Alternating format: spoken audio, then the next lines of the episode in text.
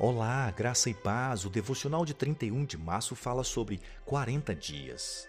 Lucas, capítulo 24, versículos 50 a 52 fala: Tendo-os levado até as proximidades de Betânia, Jesus levantou as mãos e os abençoou.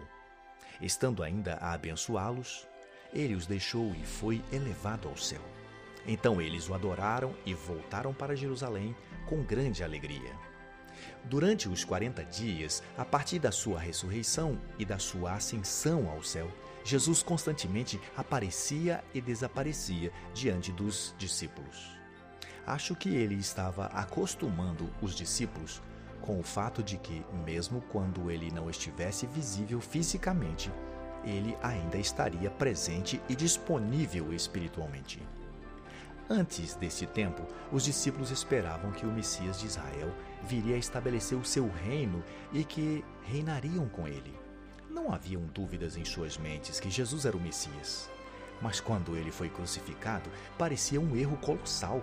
Agora, nos dias seguintes da ressurreição, eles começaram a perceber que este era o plano o tempo todo. Eles entenderam que as Escrituras predisseram que o Messias iria sofrer primeiro e mais tarde viria para reinar em glória na terra. Enquanto isso, Jesus lhes disse para ir fazer discípulos de todas as nações, batizando-os em nome do Pai, do Filho e do Espírito Santo, ensinando-os a obedecer a tudo o que eu lhes ordenei.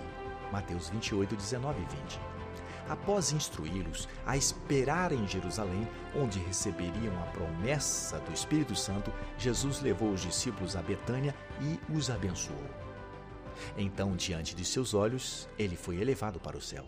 A promessa do Pai, os planos do Filho e o poder do Espírito Santo juntos fizeram desses discípulos ignorantes as armas mais invencíveis de todas o tempo, a serem seguradas pela mão de Deus.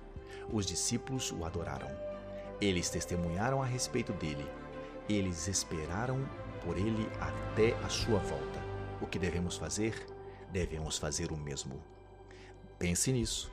Deus te abençoe poderosamente e até a próxima.